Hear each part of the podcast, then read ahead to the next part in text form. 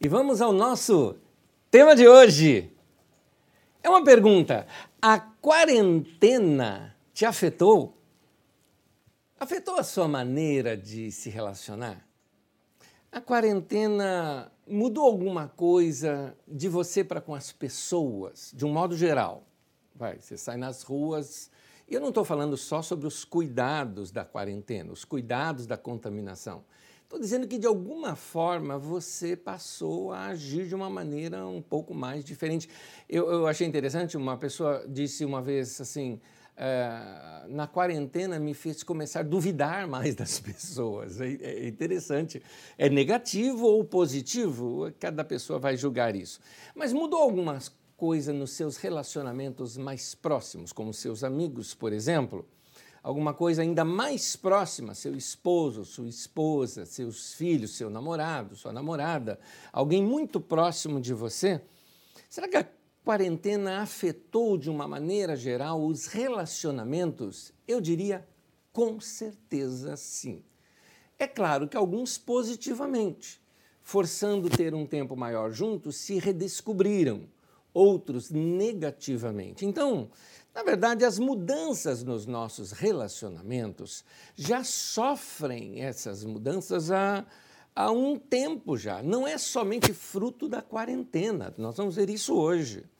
Ela já vem acontecendo há alguns anos. O que a quarentena fez foi colocar uma lente de aumento nos nossos relacionamentos e nos nossos problemas e ampliou essas situações que nós já vínhamos experimentando.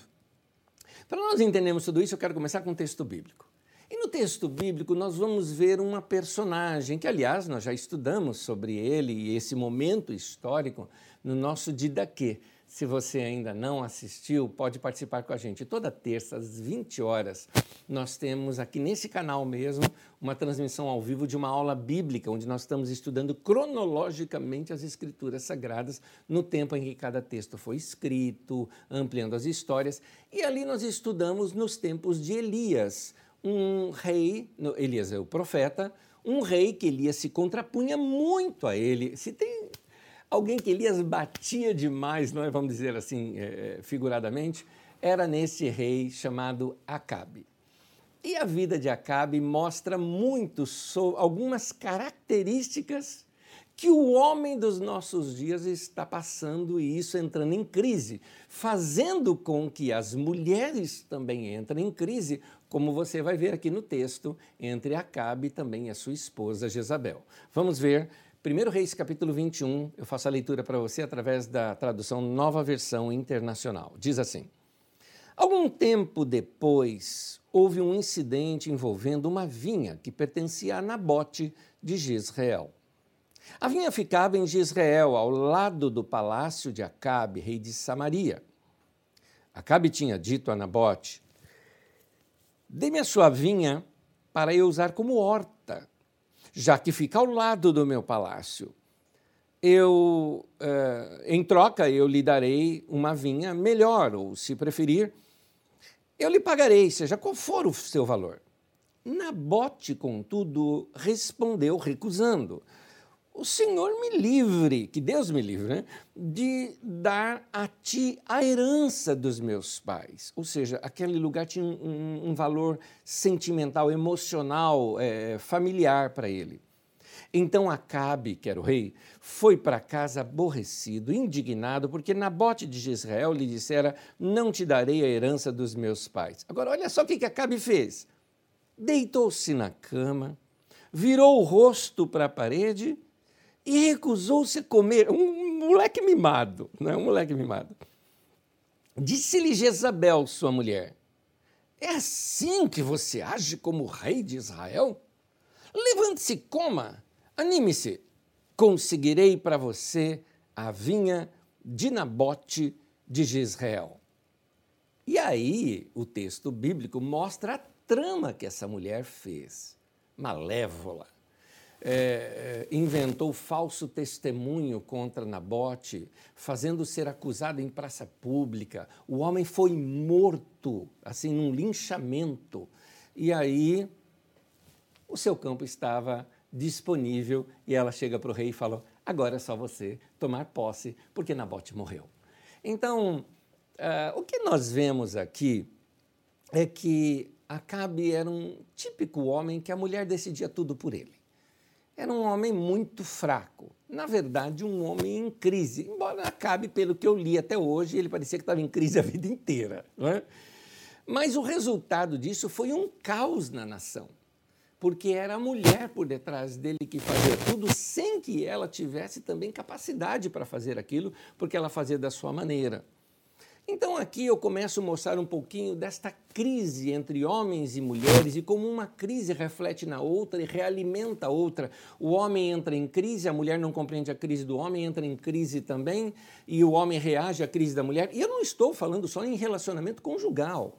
Eu estou falando em relacionamentos até sociais.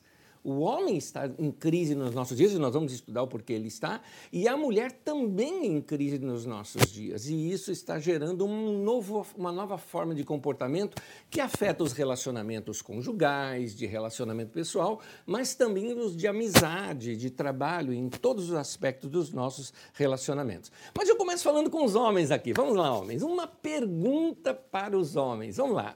Papo de homem, mulheres, eu, com toda certeza vocês vão ficar escutando, né? Mas papo de homem aqui entre nós. Homem, você já parou para pensar o seguinte? O que, que as mulheres pensam de nós? O que será que elas pensam? É, o que, que esse mundo chamado pós-moderno está fazendo com a gente?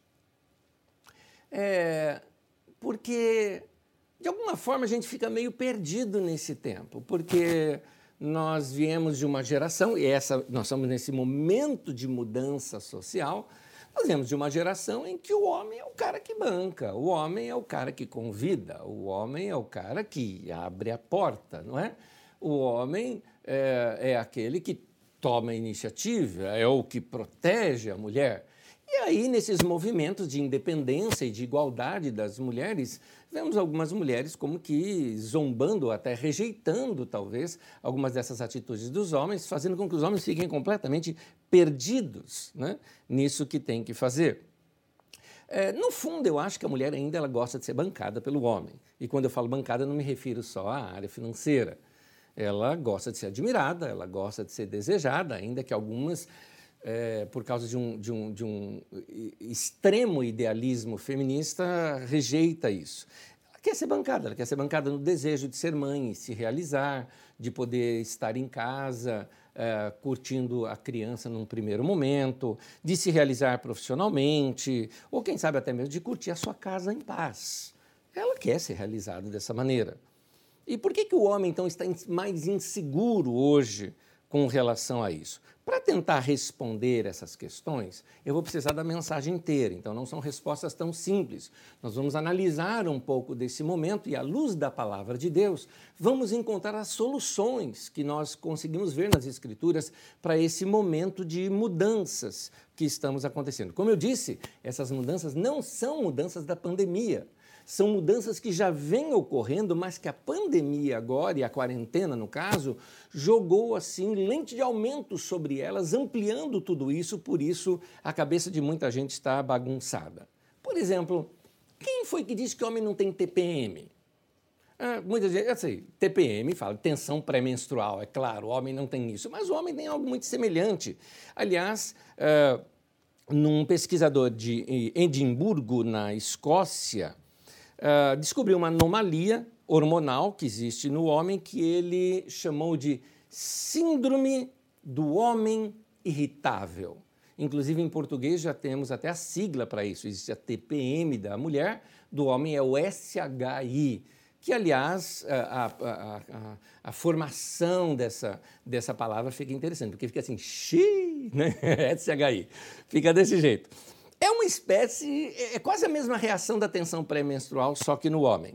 A pesquisa foi interessante. Eles começaram, fizeram uma pesquisa com carneiros e no inverno o nível de testosterona desses animais chega a diminuir em torno de 90%. E aí, como resultado disso, eles ficam agressivos, irritados, confusos e extremamente emotivos, mesmos sintomas da TPM. E isso surpreendeu os cientistas porque se acreditava que essa agressividade tinha a ver com altos níveis de testosterona. E aqui se percebeu que nos baixos níveis também tem esse é, mesmo resultado. Voltando ao nosso personagem bíblico que nós vimos, aquele rei Acabe, ele estava assim, é, confuso, emotivo, melindroso e sem ação para poder fazer alguma coisa. Obviamente, a sua mulher, querendo resolver aquela questão, toma a frente e faz a primeira ideia que ela tem. Foi trágica a ideia dela. Mas você nota um homem confuso, um homem em crise, é, gerou também uma mulher insegura e confusa, alguém tem que resolver, ela resolve de uma maneira é, que não foi a melhor possível, e tudo isso gerou confusão, inclusive na nação.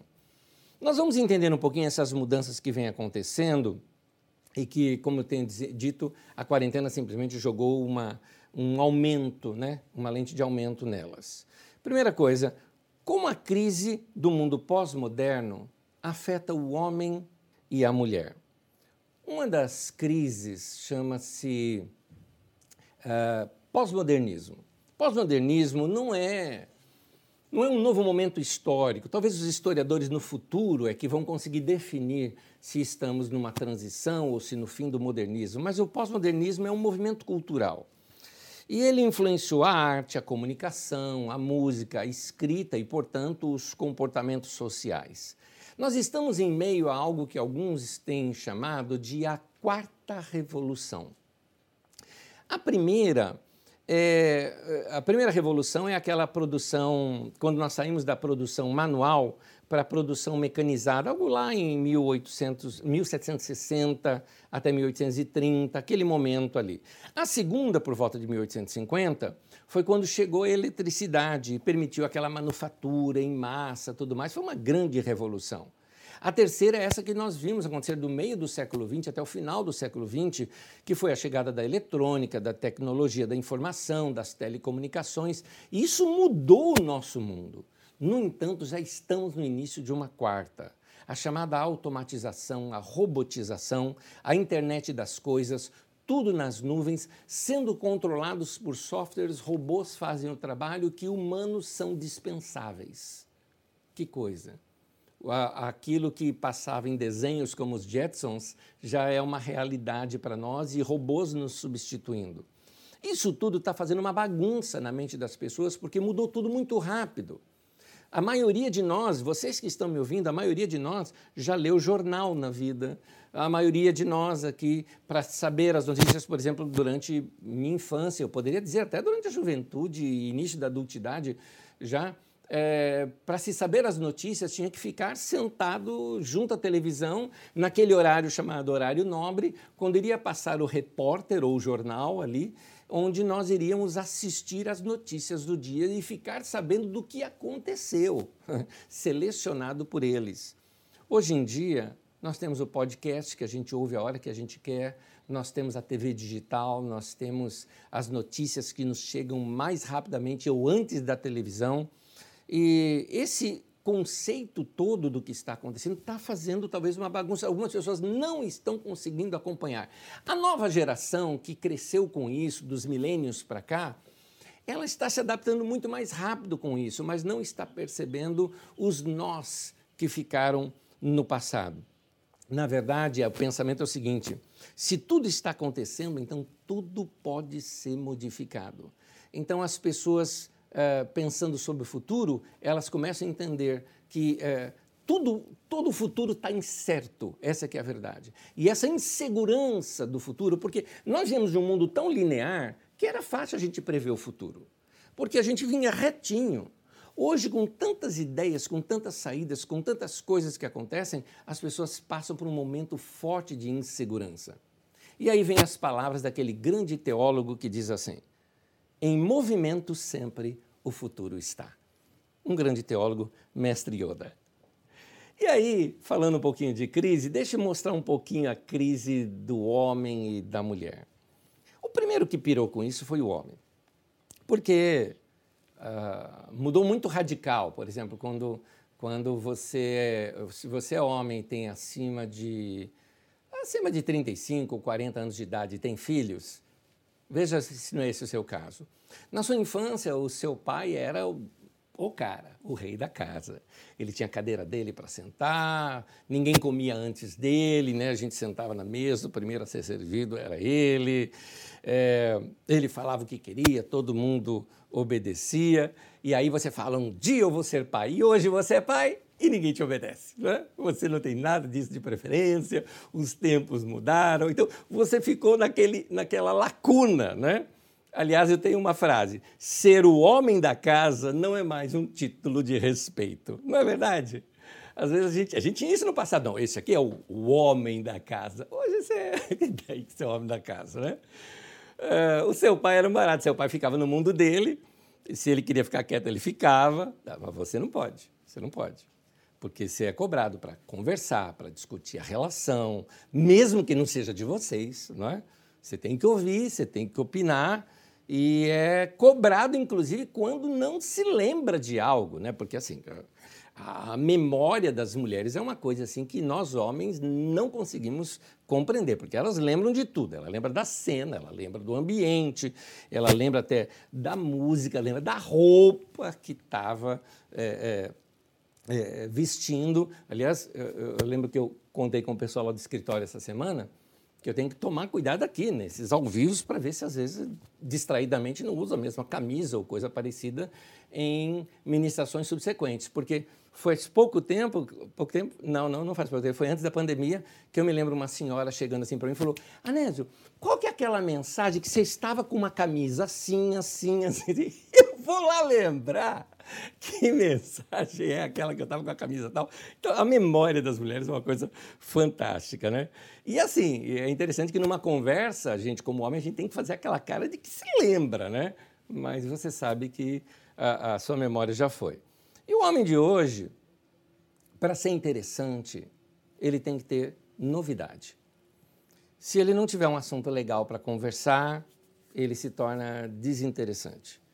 Por isso que você vai ver, se você tem filhos, você vai ver que muitas vezes a sua mulher tem mais prazer em ouvir os seus filhos, que são adolescentes, porque eles sabem de tudo das coisas hoje. E você começa a ser preterido né, diante disso. É, e tem mais, aí de você se você não souber de um assunto importante, assim, como assim você não sabe quem morreu hoje? É? E você não sabe. Aí você pega o celular, tenta ver rapidamente ali para tentar entrar na conversa. Essas coisas todas não aconteciam antes. E hoje, com essa correria do mundo de hoje, vai gerando algo na gente, vai guardando, porque onde eu quero te mostrar é que nós estamos ficando inseguros. E pessoa insegura tem mais dificuldade de tomar decisões, tem mais dificuldade de tomar alguns passos, tem mais dificuldade é, para perceber qual é o caminho para seguir, para onde deve ir. Obviamente, isso afeta a mulher também. Falando agora um pouquinho da crise da mulher, esse mundo novo que nós estamos vivendo, e eu não estou falando da pandemia, não, só falei que a pandemia está lançando, só ampliando tudo isso. Isso vem de, de tempos já, de, até eu diria de uma década ou mais para cá. Hoje, tudo que vale é a beleza e a estética. Você pode notar, por exemplo, as redes sociais fizeram isso com as pessoas.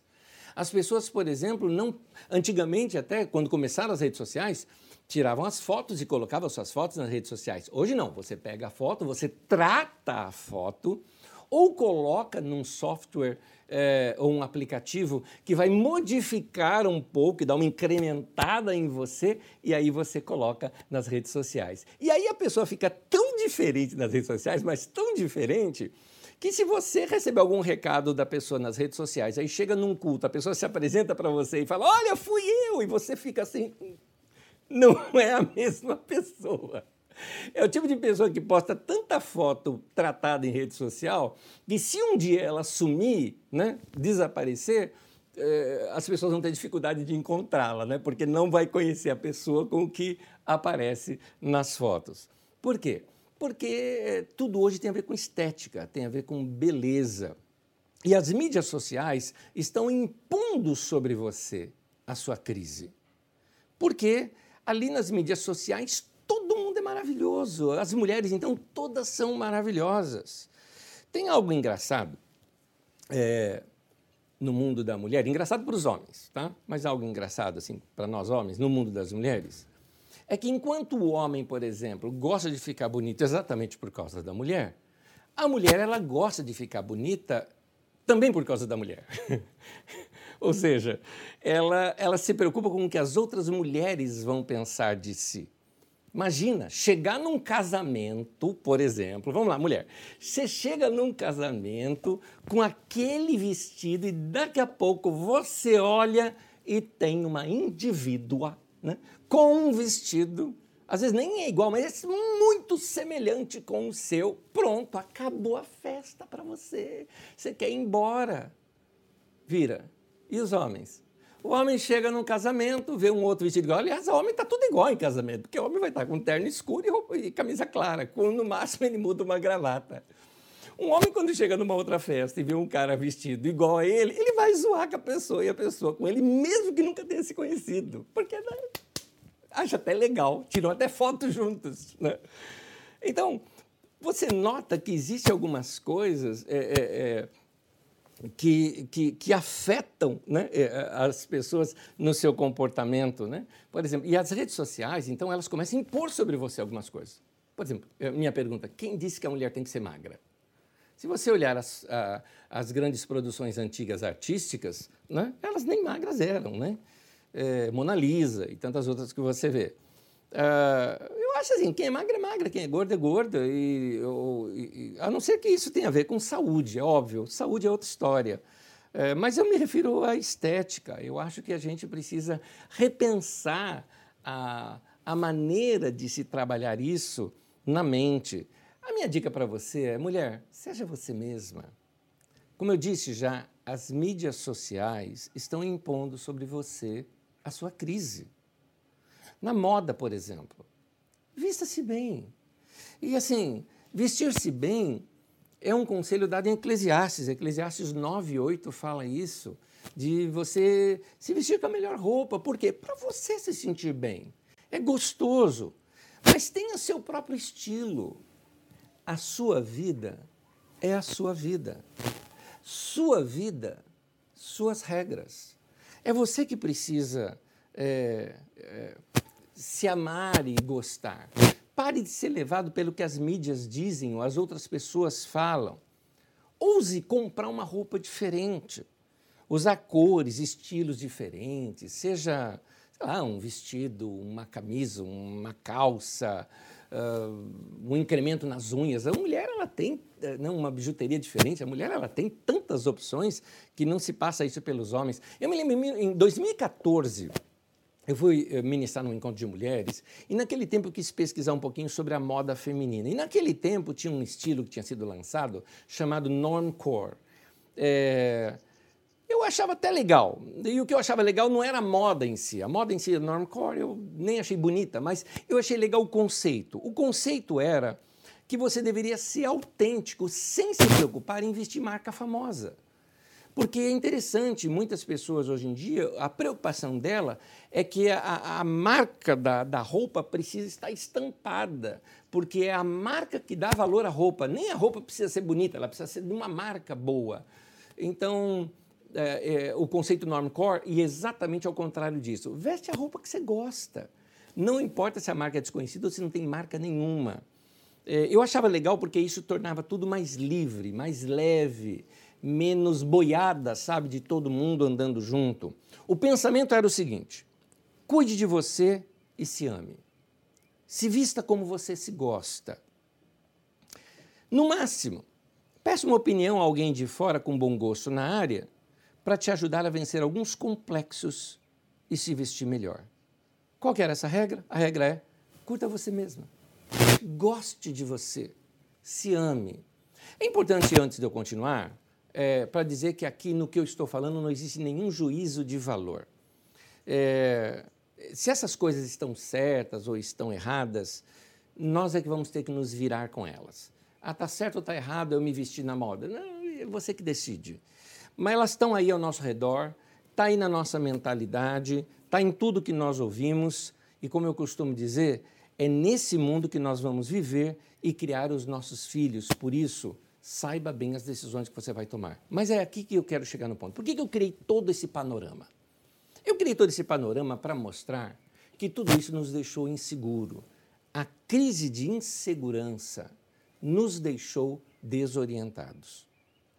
O motivo todo de eu ter contado tudo isso aqui com vocês é para mostrar que nós estamos assim diante de tantas opções é, que você fica em dúvida. Por exemplo, vai, fazer compra há 20 anos atrás era muito mais fácil. Você ia comprar leite, só tinha de uma marca. Você ia comprar de outra coisa, só tinha de uma marca. Você ia lá, você comprava por produto. Hoje não, você compara a marca, você compara se ele vai ter, é, é, ele vai ser é, com menos gordura, com mais gordura, com ou sem lactose. Ele vai, entende? Você vai é, ter que ficar vendo rótulos, comparando coisas, às vezes fazendo pesquisas antes. É, e são tantas opções que a nossa. E isso eu estou falando uma coisa até que é prazerosa. Comprar o que você vai comer é algo muito prazeroso. Mas quando a gente leva isso para as coisas da vida, vai deixando o homem inseguro, a mulher insegura, e essa crise de insegurança é o que de fato nós estamos vivendo. Nós estamos vivendo uma crise de insegurança. Ela começa, por exemplo, vamos pegar esse momento nosso aqui da pandemia. É, é, ela começa pela saúde, o perigo de vida que a gente está passando. Se você, por exemplo, for diagnosticado ou, tiver sintomas da Covid, num, por alguns momentos você não fica pensando assim, Uh, será que vai ser leve comigo? Será que eu vou ser com sintomas fracos? Ou será que eu vou piorar? É, não te gera isso? Ao você sair de repente você precisou ir comprar alguma coisa e lá você percebeu que tinha muita gente, gente descuidada, depois você volta para casa e fica pensando: meu Deus, será que eu contraí o vírus? Será que eu fui contaminado? É, então nós ficamos pensando tudo isso e, e é um, uma crise que estamos vivendo de insegurança. Essa crise da saúde passa também pela nossa crise política. E aqui eu não estou me referindo aos nossos governos atuais, eu estou me referindo à crise política que nós, brasileiros, estamos vivendo. Porque essa polarização de extrema esquerda e extrema direita só está fazendo mal para a nação. A ideologia tomou conta da nação, e aqui eu estou falando de ambos os lados, esquerda e direita. Parece que a ideologia vale mais do que o bem-estar das pessoas. O que importa é eles fazerem o que cada um acredita que deve ser feito e não o que é melhor de fato para a população. E nós ficamos inseguros com os, os, governantes que temos ou até os que vão entrar ou os que já passaram e a gente passa por uma série de, de uma crise de descredibilidade, não é, é da governança. A insegurança ela se estende também para a economia, os desempregos, as incertezas. E agora, pós-crise, pós não, né? É, como reação à crise, a falta de produtos no mercado, as oscilações de preço, como aquilo pode afetar os seus negócios ou até a sua vida pessoal. Essa incerteza faz a gente ficar assim tão inseguro que a gente acaba se perguntando, como naquela linda poesia cantada por João Alexandre na música Para Cima Brasil, uma música sempre atual para a nossa nação. Eu achei interessante porque nós entrevistamos João Alexandre há pouco tempo com todos os músicos da nossa comunidade. Fizemos uma reunião com os músicos pela internet, entrevistamos João Alexandre e era interessante porque quando João Alexandre fez essa canção, era outro governo, era outra história aqui no Brasil e a música caía perfeita. E a mesma música se encaixa hoje. E aí a pergunta que fica é assim: como será o futuro do nosso país? É, essa é a pergunta no olhar né? e na alma do povo, diz João Alexandre naquela linda canção, pode procurar, chama-se Pra Cima Brasil, vale a pena. Essas crises todas afetaram, afetaram os relacionamentos, os relacionamentos conjugais. O homem em crise gera a mulher desorientada porque uh, a mulher não não está acostumada a lidar com um homem em crise. É, eu estou dizendo isso porque todo aquele discurso de igualdade do feminismo é jogado fora nessa hora, porque o que ela quer, ela quer um homem forte, ela conhece no pai dela. O pai dela era aquele cara, eu resolvo. O pai dela era aquele cara que chegava e falava: é isso aqui. É, eu, eu me lembro, por exemplo, quando eu comecei a trabalhar, e uma das coisas que eu queria, né, ser hominho, né? Hominho era o quê? Quem sustentava a casa, quem ajudava em casa. E meu irmão já fazia isso. Então eu queria trabalhar e ajudar o meu pai. Eu me lembro quando eu fui trabalhar, que eu recebi o meu primeiro salário, e eu fui para o meu pai, ele falou: Filho, deixa eu te ensinar. Primeira coisa que você vai fazer, você vai separar o seu dízimo. Primeira coisa. Você não pode nem pensar, isso aqui é de Deus, você vai ser fiel a Deus. Ele me ensinou a ser dizimista no meu primeiro salário. E aí, outra coisa, ele falou: e agora você vai. Não pode gastar tudo, você tem que guardar um pouquinho. Nem que seja um pouquinho, você tem que guardar. Ele me ensinava isso. Ele falava, pai, mas eu quero ajudar em casa. Ele falou, não, ele falou, quem sustenta a casa sou eu. Essa é minha responsabilidade. Aí eu insisti, ele falou, então tá bom, para você se sentir bem, vamos ver o quanto que você pode contribuir para casa. Aí eu dava um pouco para casa, que ajudava lá a pagar a conta de luz ou algo parecido, né? Era bem pouquinho, nem dava para pagar toda a conta, era só um pouquinho mas já me sentia um hominho, né, ajudando. Porque essa era a ideia do homem. E a mulher, ela, ela, ela reflete isso quando vê no homem. Aí encontra um homem inseguro, um homem inconstante, um homem indeciso, é, porque o mundo está fazendo isso com o homem. É, é, e ela também fica insegura diante disso. É, com esse enfraquecimento, a mulher pode partir por uma certa perda de interesse. Pelo menos é isso que a gente tem visto em casamentos. Numa conversa com pastores da nossa comunidade, nós estávamos falando exatamente sobre as crises matrimoniais que têm acontecido. E o que tem acontecido é isso: a, a mulher que gosta de ser apaixonada pelo marido está começando a achar o marido um cara sem graça, porque uh, uh, existe essa perda de, de interesse e quase que mútuo, porque ao mesmo tempo, o homem ele não se sente homem quando ele se sente que está fraco diante da mulher. Então, ele também se sente mal e não consegue se relacionar bem com a mulher. O que fazer? Eu precisei criar esse panorama todo para mostrar algumas coisas para você antes de dizer o que fazer. Primeiro, meu irmão e minha irmã querida, se você está inseguro com relação ao futuro, se você está inseguro com relação à sua vida, sua saúde, sobre o país, sobre seu casamento, sobre seu relacionamento, ou você que é solteiro ou solteira não consegue encontrar ninguém compatível com você, é... bem-vindo ao mundo pós-moderno. Nós estamos assim. É uma crise geral. Então não cobre dos outros alguma coisa que é uma crise interna sua. Não repasse isso. Está na hora da gente começar a resolver a nossa própria crise. E é aqui que eu quero entrar novamente para as Escrituras Sagradas, mostrando para você alguns passos que podemos tomar é, para é, reagirmos diante dessa crise. O primeiro passo que eu te recomendo a tomar é que, se você está em crise, você precisa conversar. Você não pode guardar isso com você. Você precisa se abrir e ouvir conselhos. Olha, mulheres, conversem com outras mulheres. Homens, conversem com outros homens. É importante ouvirmos os outros. Para quê? Preste bem atenção nesse momento agora. Para quê? Para seguir conselho? Não. Mas para ouvir conselhos. Anésio, qual a diferença? Seguir conselho, meu querido, é andar pela cabeça do outro. Não é isso que eu quero te ensinar. Você precisa ouvir conselhos, examiná-los, digeri-los, colocar dentro da sua realidade, da sua vida e encontrar um caminho. Porque às vezes você pega conselho com uma pessoa que ela vai te indicar exatamente o caminho errado. Então não é seguir conselhos, mas é considerar os conselhos. Olha o que diz as Escrituras Sagradas. Provérbios 13, versículo 10. A sabedoria está com os que tomam conselhos. A sabedoria não está no conselho mas com aquele que está buscando conselhos. Você lembra de um outro texto que fala na multidão de conselheiros a sabedoria? Faz três domingos que eu tenho repetido essa ideia aqui para vocês. Nós ouvimos conselhos de várias pessoas e vamos encontrar muitas vezes conselhos que se chocam um com o outro, que vão em caminhos opostos. É o equilíbrio entre essas posturas que vai me dar o melhor caminho. O, o, todo psicólogo sabe disso. Psicólogo, as pessoas vão até o psicólogo querendo respostas. O psicólogo não dá resposta. Ele faz perguntas e faz aquela pessoa se desembaraçar.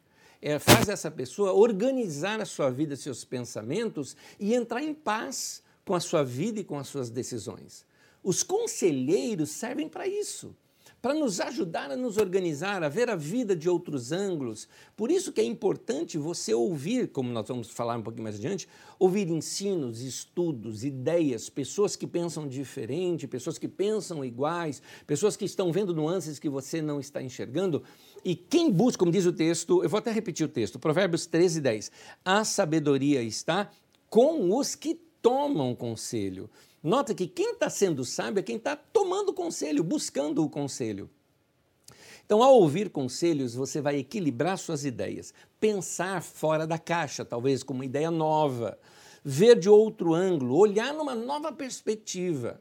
É assim para as outras áreas da vida, é assim que você ganha ideias novas para os seus negócios, é assim que você consegue renovar e, e tomar decisões, mesmo no momento de insegurança econômica. Uh, é assim que você consegue trazer um pouco de criatividade para os seus relacionamentos. Você precisa ampliar a sua maneira de pensar. Mas tem outro conselho aqui que eu vou considerá-lo até mais importante do que esse que eu te dei. Por isso eu deixei ele por último. Porque eu quero que você, no final dessa mensagem, seja marcado com este último conselho. Você precisa estar mais perto de Deus. Vamos ser bem sinceros. A insegurança também está te levando para longe de Deus. Porque você está tão inseguro pensando em tantas coisas que talvez a última coisa que você está fazendo é orando e buscando a Deus. É aquela história, já fiz de tudo, só me resta orar. Meu querido, orar é o primeiro, não o último. Então, você precisa ter uma experiência única sua com Deus. Quer uma dica? Fique a sós com Deus. Você precisa daquele tempo entre você e seu Deus, onde você começa a alinhar os seus pensamentos, buscando a paz e seguindo a paz. No Antigo Testamento tem algumas figuras que servem muito bem para a gente. O sumo sacerdote, quando ele passava por uma determinada porta, que era chamada porta da vida. É muito interessante isso. Quando você tem ali o tabernáculo e você tem aquele lugar onde tem o castiçal, o candelabro, a mesa dos pães, que seria a tenda da comunhão, a tenda da revelação, aquele lugar, aí vai ter uma cortina ou porta, né? É uma cortina, na verdade, onde vai levar para o Santo dos Santos, que era o lugar onde Deus falava, aquela porta, aquela cortina chamada Porta da Vida. É, quando ele atravessava a porta da vida, ele ficava a sós com Deus. Somente Ele e Deus, face a face. Deus falava em cima daquela representatividade ali da Arca da Aliança, no meio dos querubins, era ali que Deus falava. Então, você precisa dessa experiência. Porque, segundo o Novo Testamento, nós somos chamados para sermos sacerdotes, como esses do Antigo Testamento. Nós precisamos, para nós atravessarmos essa porta da vida e experimentarmos a verdadeira vida, nós precisamos estar a sós com Deus, cara a cara, face a face com Ele. A razão pela qual muitas pessoas não têm a mínima ideia do que deve se fazer na vida, ou porque que elas estão completamente perdidas, eh, inseguras, pode ser por falta de contato com Deus as pessoas andam ocupadas demais. Você não percebeu isso?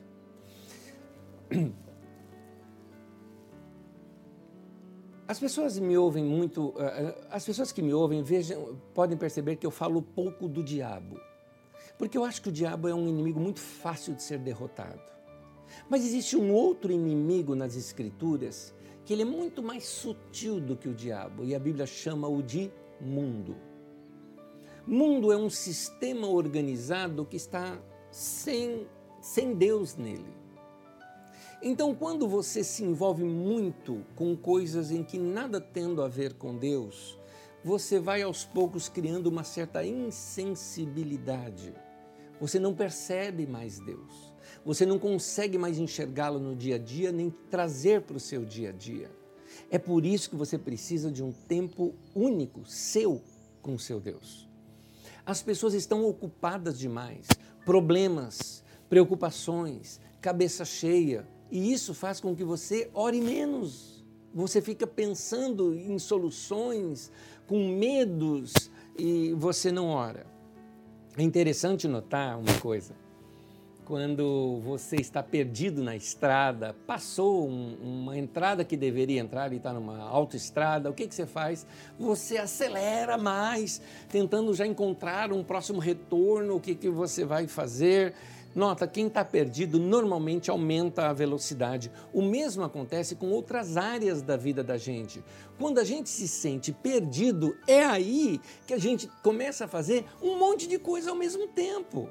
Então você tenta isso, você tenta aquilo, você tenta aquilo outro, você tenta resolver tudo e chutar para todos os lados e não acerta nada, porque, como eu digo, é melhor pouca coisa bem feita do que muita coisa mal feita. Mas a gente tenta fazer um monte de coisa ao mesmo tempo para preencher aquele momento, para ver se a gente consegue descobrir alguma coisa nova.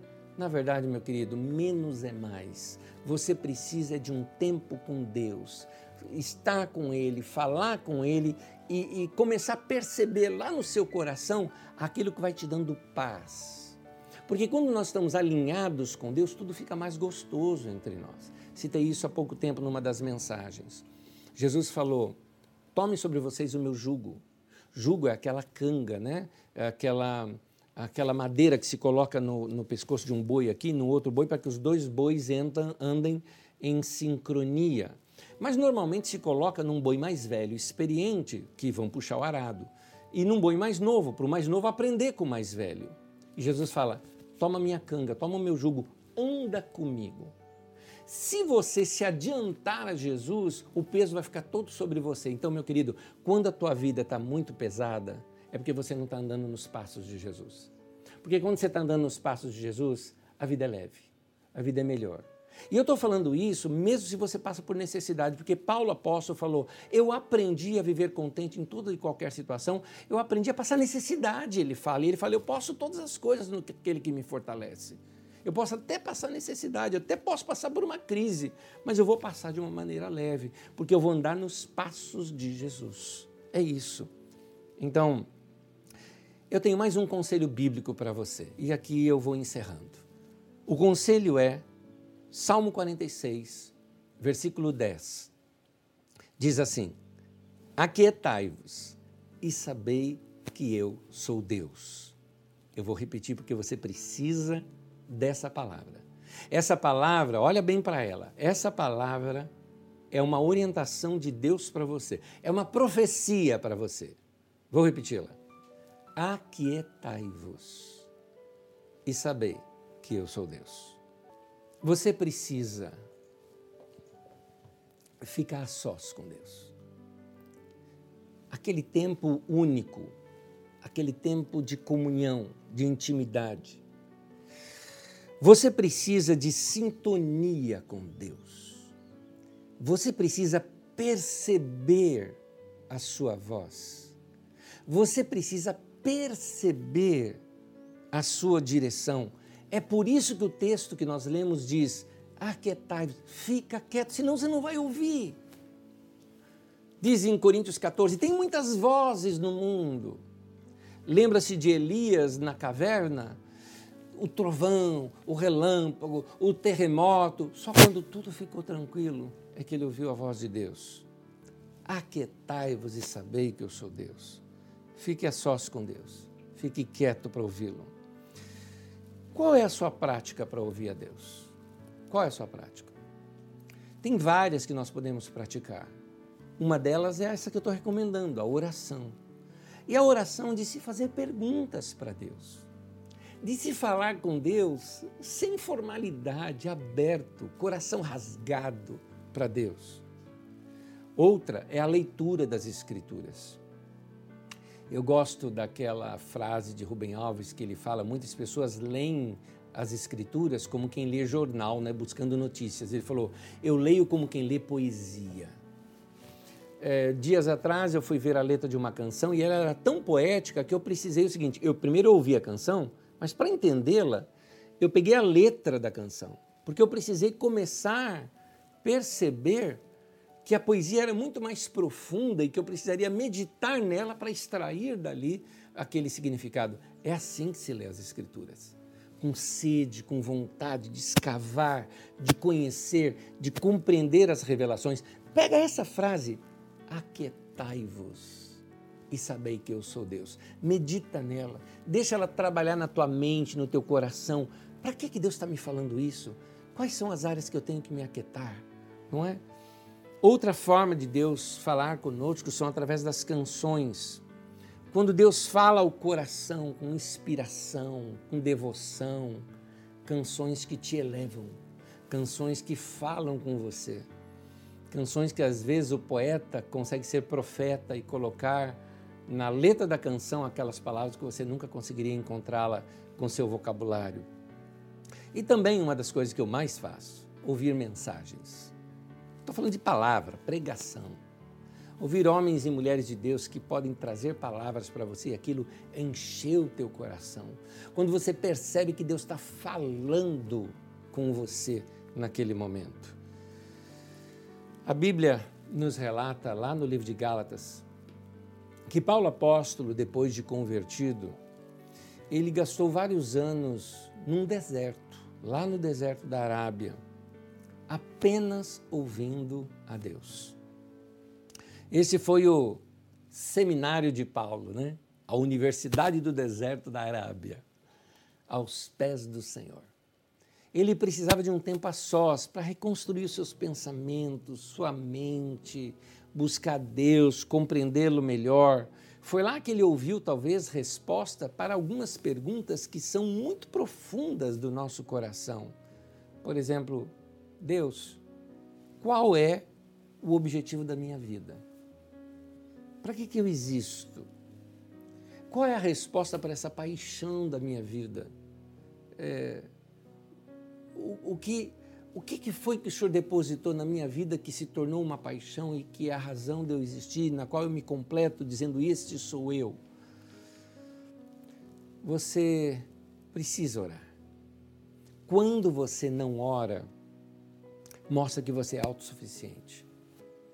Quando você não ora, mostra que você não está colocando Deus naquilo que você está buscando e que você não está nem aí com o que Deus quer para você. Vai você buscar Deus. Vai você falar com Deus. Meu querido, então, corra para Deus. Se sintonize com Deus. Vá se encher com a sabedoria de Deus. Eu tenho certeza que isso vai uh, tirar um pouco deste controle do mundo sobre a sua mente. Não são mais as redes sociais que vão ditar o seu comportamento não é mais a crise financeira ou econômica que vai determinar como será o seu bem-estar. Não é mais o que os outros estão dizendo ou, ou as situações ao, ao redor que vão afetar a sua vida. Preserve o que você tem de melhor, guarde você, guarde o teu coração. Aliás, a Bíblia fala isso, né? Sobre tudo que você deve guardar. Provérbios 4 fala: guarda o teu coração, porque é dali que fluem as fontes de vida. Então, se sintonize com Deus, porque eu tenho certeza, o nosso Deus tem uma sabedoria muito maior do que a minha e do que a sua. Então vamos falar com Ele. Oremos. Senhor, é para o Senhor que nós corremos nesse momento. Como diz a letra do cântico, para ti eu correrei, eu te buscarei. Senhor, é o Senhor que tem as respostas para as minhas perguntas. Não é o profeta, não é o visionário, não é a palestra, é o Senhor que tem as respostas para o meu coração. Não precisamos de um guru, precisamos do Senhor na nossa vida. Por isso, corremos para o Senhor. Queremos nos alimentar com a tua presença e pedir ao Senhor que o Senhor nos ajude a renovar o nosso coração e acalmar a nossa alma, de modo que nós possamos te ouvir. Fala conosco e aí sim te obedeceremos. O teu conselho, sim, nós seguiremos sem questionar, porque nós sabemos que o Senhor tem o melhor para a nossa vida. Guia-nos, guarda-nos, dirija-nos com a tua paz. Nós te pedimos em nome de Jesus. Amém e amém. Meu irmão e minha irmã, que Deus te abençoe. Que Deus te dê momentos profundos com Ele. Momentos de oração, momentos em que você vai sair dali talvez transformado ou com uma ideia nova, ou às vezes até sem nenhum momento mágico. Simplesmente estar com Deus por estar com Deus e curtir aquele momento de paz com Deus. Faça isso, faça diariamente, alimente a sua alma, não deixe a sua alma faminta, deixe a sua alma saciada com a presença de Deus e com a sua experiência com Deus. Como eu já disse, através da oração, da adoração, do louvor, eh, de ouvir mensagens ou da leitura das Escrituras Sagradas. Tenho certeza que você vai andar num bom caminho, o caminho da paz. Que Deus te abençoe. Uma boa semana para você. Que Deus te abençoe. E até terça-feira, às 20 horas, aqui no nosso Didaquê, ou domingo às 10 da manhã, num culto gostoso como esse que nós participamos hoje aqui. Que Deus te abençoe em nome de Jesus.